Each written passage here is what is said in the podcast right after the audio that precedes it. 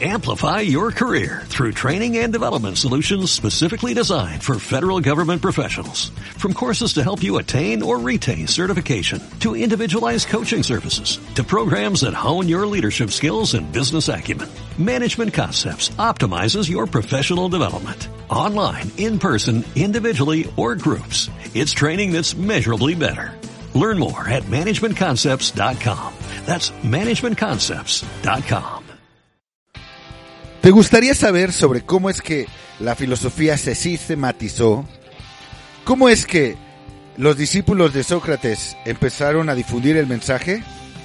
Bienvenido a este quinto episodio de Filosofía Sencillita. Yo soy Raúl Barbacruz y el día de hoy estaremos hablando de Platón, uno de los grandes filósofos griegos que han transformado la historia de la filosofía moderna. Comenzamos.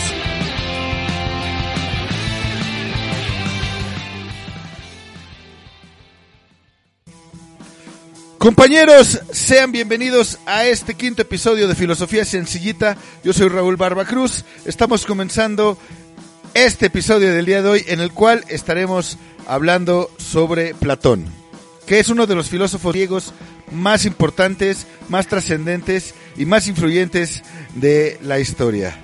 Así que, bueno, sin más, yo comienzo, pero les recuerdo que estoy a sus órdenes en raúl.barba-125d arroba conalepmex.edu.mx. Así que sin más, comencemos con toda la información.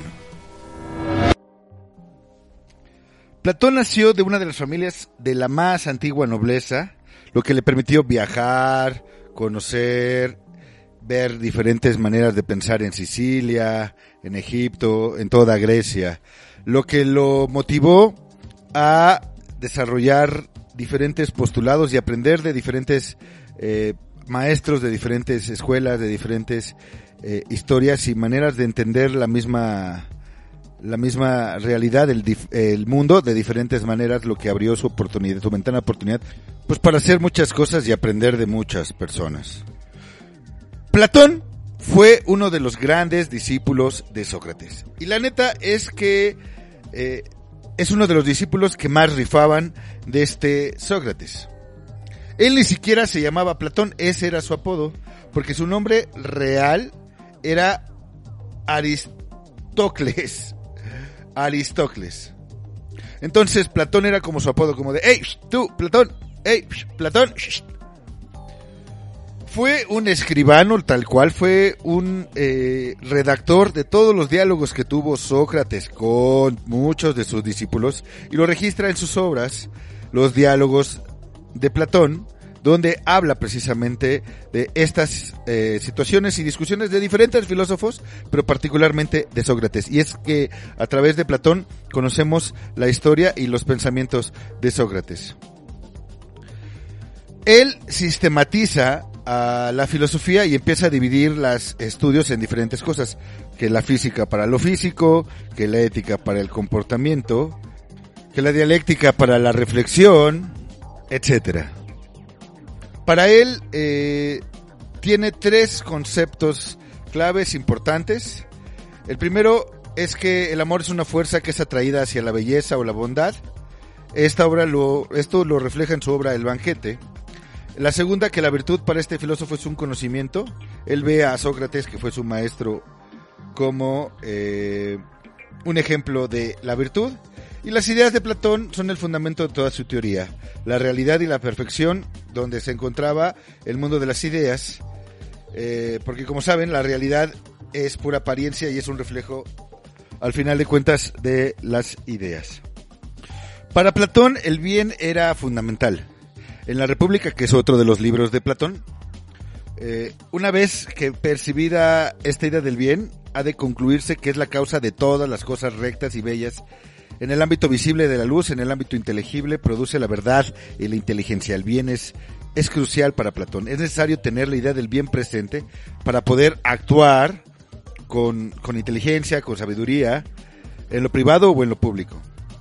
Este Platón entendía y enseñaba que todo el mundo era una imagen de las ideas universales que contenían su naturaleza o esencia, es decir, el ser humano es esencialmente bueno, las cuales eran la verdad, la verdad, perdón, las cuales eran la verdadera realidad y era lo más importante.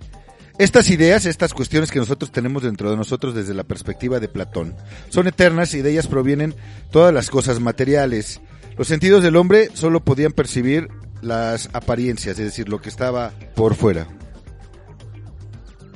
También es muy importante para Platón el problema más importante fuera de la esencia, eh, que es el concepto de saber.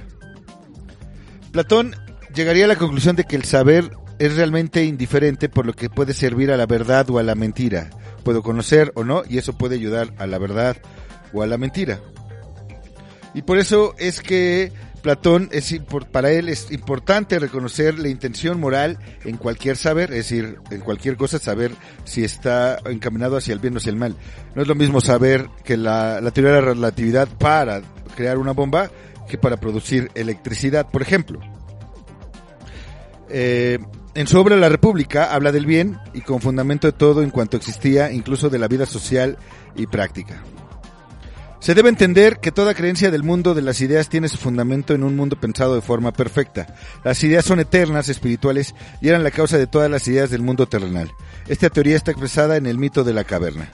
El mito de la caverna de Platón es que había un hombre que se encontraba eh, dentro de una caverna donde eh, no había nada de luz y de repente entra un haz de luz, él lo empieza a ver y descubre a partir de la reflexión de dónde venía ese aro, ese haz de luz, descubre que sale de afuera, lo abre, sale hacia el mundo y es iluminado, es eh, es llenado de la sabiduría. Y este este mito de la caverna nos dice que, pues bueno, la forma que tenemos de volver nuestra alma desde las tinieblas hacia la luz es el conocer, y el conocer es a partir de la educación, del formarnos. Y retoma lo que dice Sócrates en el sentido de que la educación es el transformador principal del ser humano. Para Platón también lo es.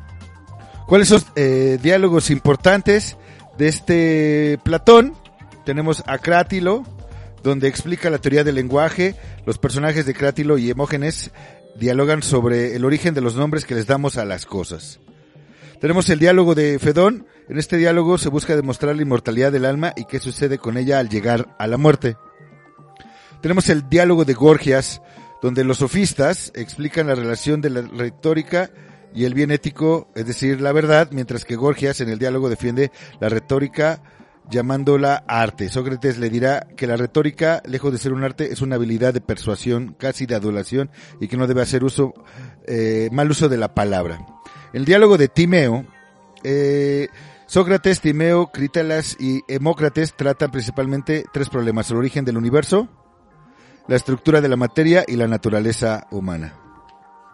Estos diálogos eh, de Platón, que son libros, que son cuentos, que son historias de lo que va en esta reflexión en las academias, en la academia particularmente, de Sócrates, nos muestra la diferencia que Platón muestra sobre las diversas ideas que en él se encontraban, tanto de lo físico, de lo ético, de lo dialéctico, de la reflexión, del comportamiento, de lo social, de lo eh, metafísico, etcétera, etcétera, etcétera. Estos diálogos nos dan, son pocos, hay muchísimos diálogos de Platón, y estos diálogos nos dan la idea de que el bien, la virtud, proviene también del conocimiento.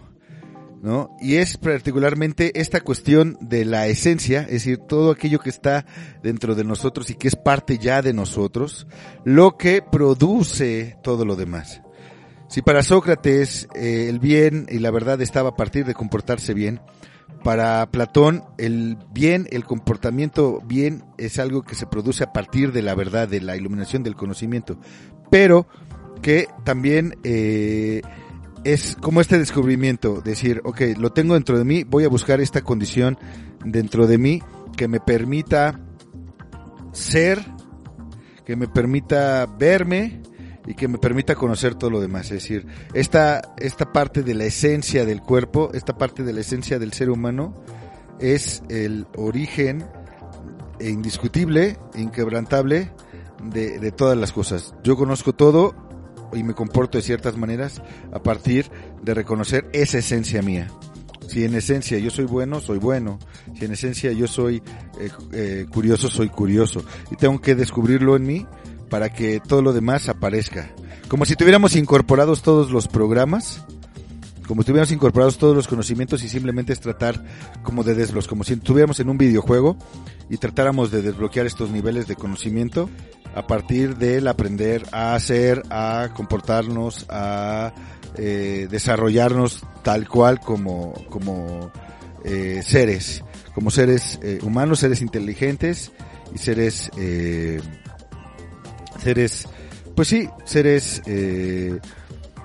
desarrollados plenamente.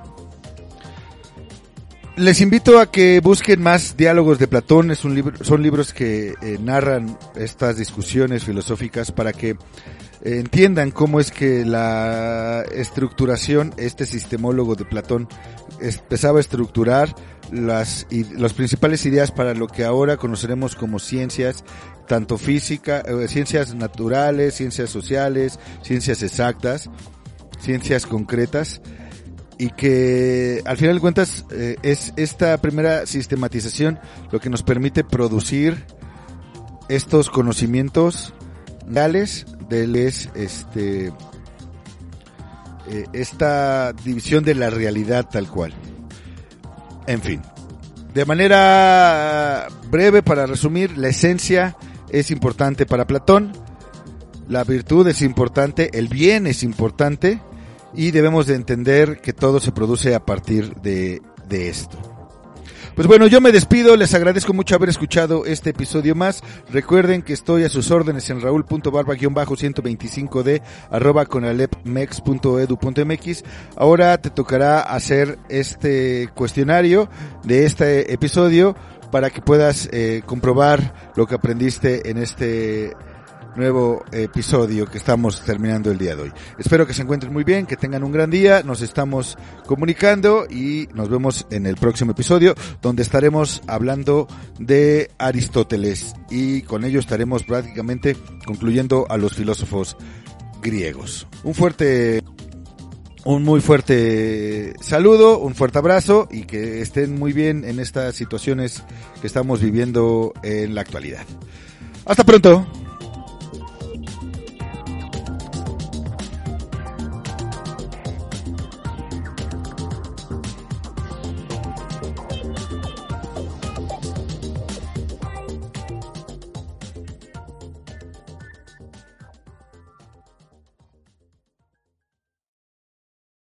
Amplify your career through training and development solutions specifically designed for federal government professionals. From courses to help you attain or retain certification, to individualized coaching services, to programs that hone your leadership skills and business acumen, Management Concepts optimizes your professional development. Online, in person, individually, or groups, it's training that's measurably better. Learn more at managementconcepts.com. That's managementconcepts.com.